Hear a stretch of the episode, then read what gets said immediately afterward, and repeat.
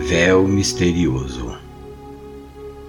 Ela não tem compaixão, despreza a misericórdia, trabalha sozinha, só respeita o dono da vinha. No palácio entra mansinha, ninguém percebe o seu caminho. No berço de ouro, na cama decorada, leva consigo, de dia ou de madrugada.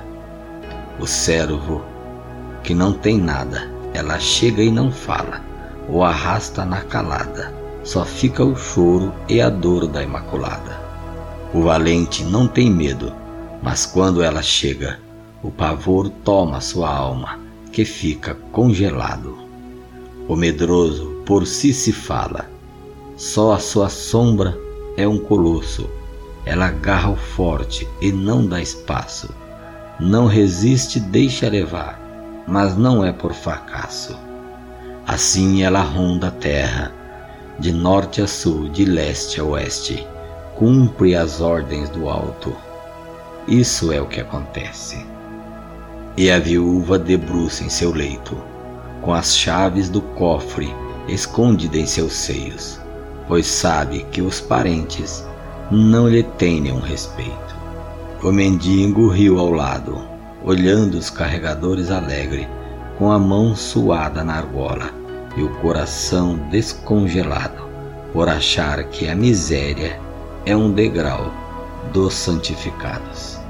O santo, com a cruz no peito, espera uma cachoeira de água doce, uma árvore de frutos sadios, sobre um gramado verde muito bem aparado. Mas o recolhedor de centavos tem o cofre cheio de metal, porque soube dirigir bem o arado. Não se importava com o arreio, nem com o animal desprivilegiado.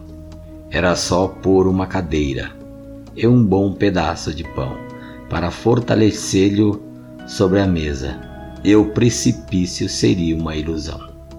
E no choro da semente, a torre foi abalada na raiz.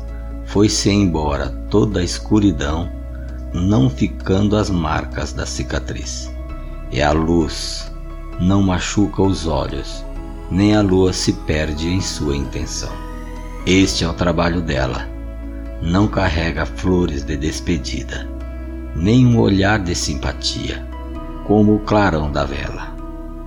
Então, meu caro e bom cidadão, não adianta o tamanho do tostão, nem a profundeza da dor do pobre. Ela arrasta e leva com ela, ficando o que produziu a terra.